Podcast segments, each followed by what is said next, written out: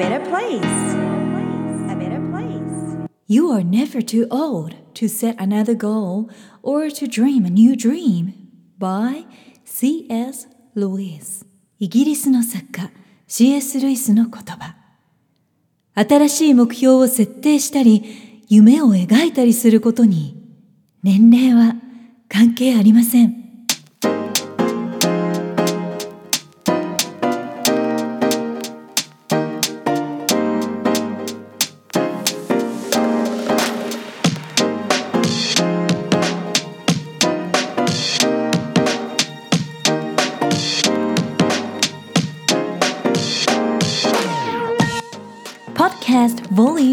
133 How to Avoid Obstacles and Plan Ahead for Your Vision.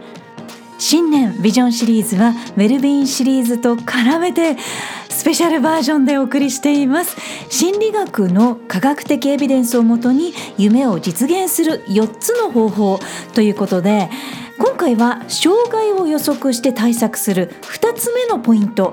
をご紹介いたします。ナビゲーターはさゆりです。たくさんの皆さんからポッドキャスト番組それからコースにもメッセージをいただいています。Thank you, thank you so much. 昨年は英語のビジョンを達成された方が実はたくさんいらっしゃるんですけれどもまたこれはねあの別途ご紹介したいなと思ってるんですが、まあ、特にあの年末年始というのは結構こうビジョンシリーズに絡めてご質問をいただくことが多いんですね。特にサイリセンスには英語とキャリアのメッセージがとても多いんですが年末に年始に立てた抱負を振り返ってみると達成していないことが結構ありましたという方だったり英語力だったら早く目標を設定したり情報を先回りして収集してプランを早めに立てるという大切さがとてもよく分かりました。そして長い期間にわたってコツコツと積み上げていくという意味が今になって分かりましたというメッセージも今年はやっぱり10周年だったからかな。あの3月がね10周年だったのでまだ10周年の期間なんですけれどもやっぱりそういったこう10年を振り返ってメッセージをくださった方も多いんです。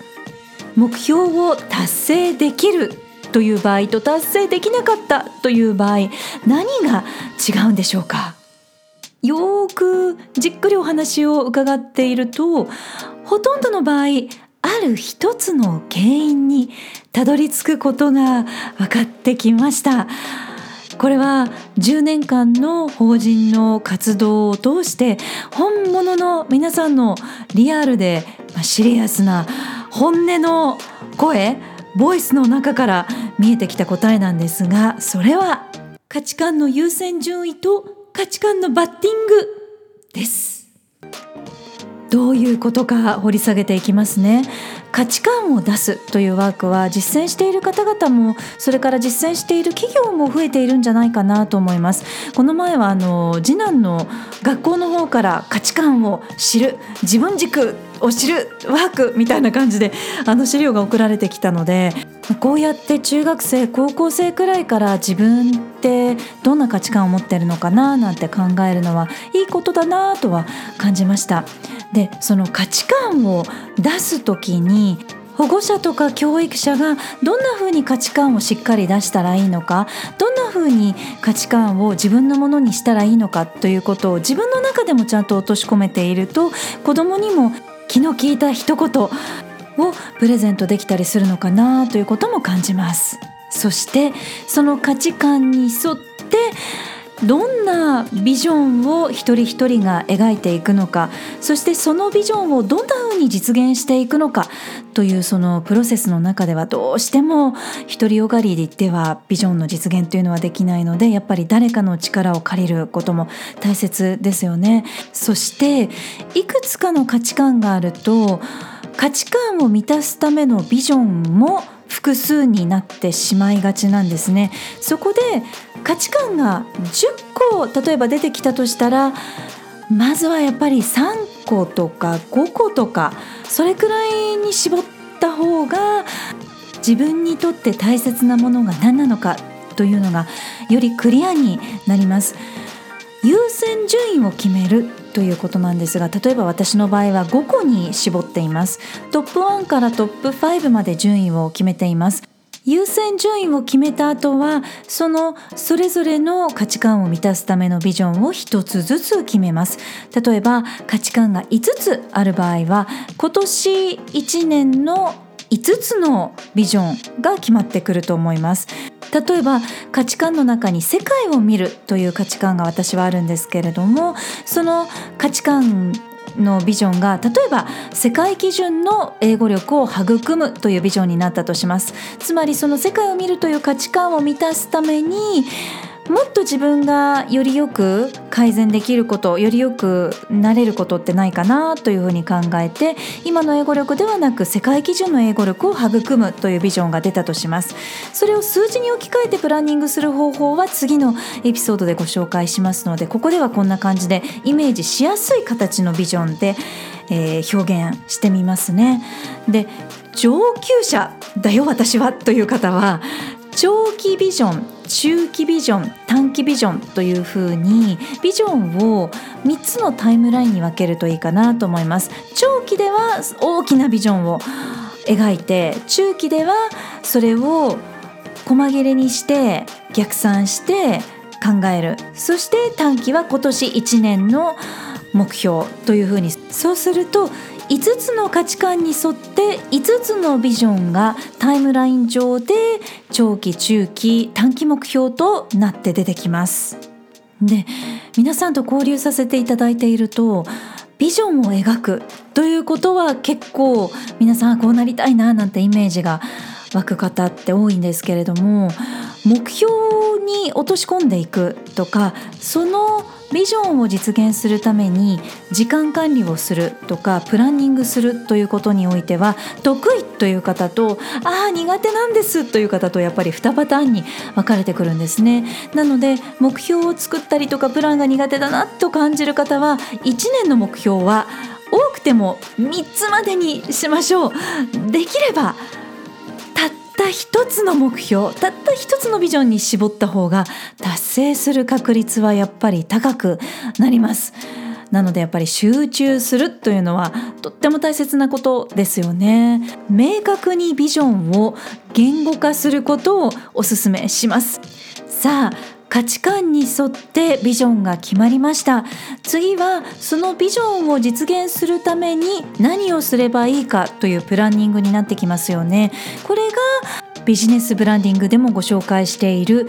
タイムラインに沿って時間をブロックしていくという時間管理の方法になるわけなんですけれども例えば目標にしている英語力を育むためにはあと3000語の新しいボキャブラリーが必要だとします。その際に必要となってくる新しい習慣というのがあると思います。今までの生活のままではそれは達成できないけれどもそのビジョンを実現するためにはまずは時間をブロックする必要があります。それから習得したい英語力のレベルの要所だったりリーディング記事を読む必要があります。また英語力がアップするために自分に適切なレベルのテキストを選ぶなどのアクションを起こす必要があるかもしれません。でもその必要なアクションの代わりに他のアクションを起こしてしまう可能性って皆さんあるわけです。例えば仕事とか学業で毎日疲れているという方だったら頭を使うそういった時間よりも休息の時間を優先したい。と思うかもしれませんその場合は世界を見るという価値観の他に健康でいるという価値観とか仕事を成功させるという感じの、まあ、キャリアの価値観が他にないかなと確認してみるのがいいかと思います。その時に初めてあれ？2つの価値観がバッティングしているなということが見えてくる時ってあるんですよね。で今回のこの例っていうのはちょっとこうシンプル化していますので実際はもっと複雑だったりとかシビアだったりすることが多いんですけれども価値観のバッティングがどういうことかというとある一つの価値観がとっても大切でその価値観を満たすためにビジョンを達成しようとしているのにもう一つの大切にしている価値観がそのビジョンの達成に必要な行動の反対を促すというか自分の心の葛藤を生んでいる価値観であるという場合が結構あるんですね。前回のエピソードの私の例だと例えば仕事を頑張りたいなと思っている時に子供も大切にしたいなと思っているとやっぱり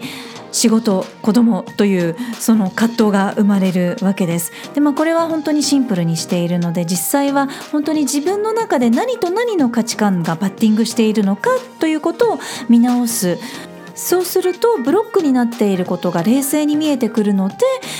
そこから初めて価値観の優先順位を変えることができたり時間の使い方を見直す以外にも自分の心の葛藤が一体どこにあるのかと見直すことができて本当に大切なことは何なのか葛藤していることはどんな風に解決できるのかという感じで冷静にプランニングし直すことができます。無理して力技でとかもうたくさんのことを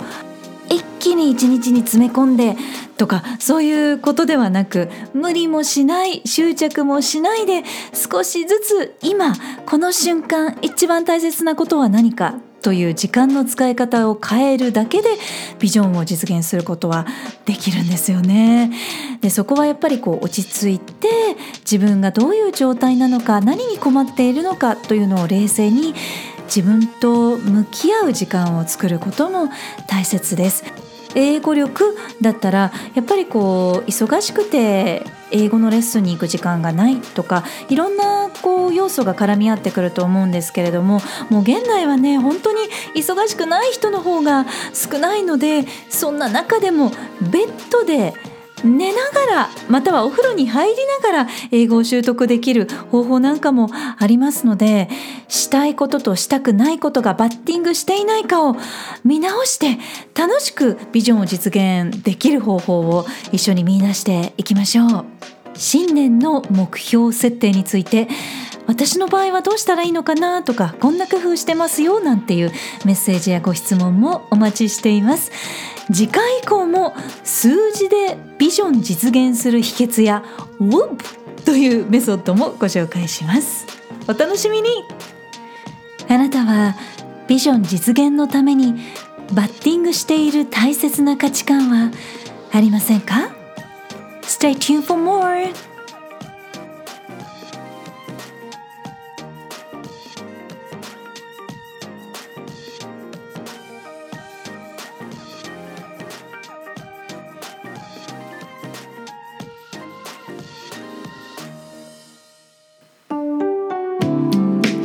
この番組は自分軸を確立し一人一人が自分らしさを最大限に表現することで世界がより良くなるというビジョンで配信しています。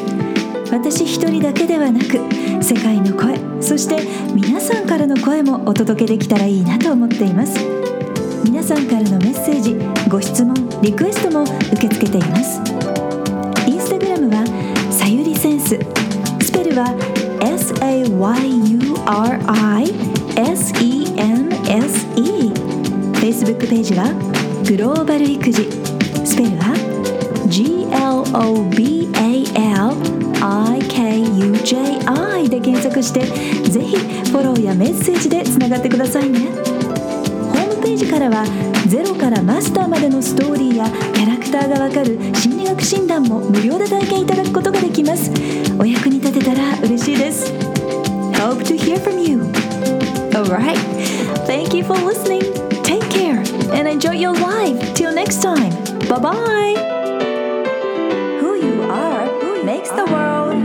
a better place. A better place. A better place.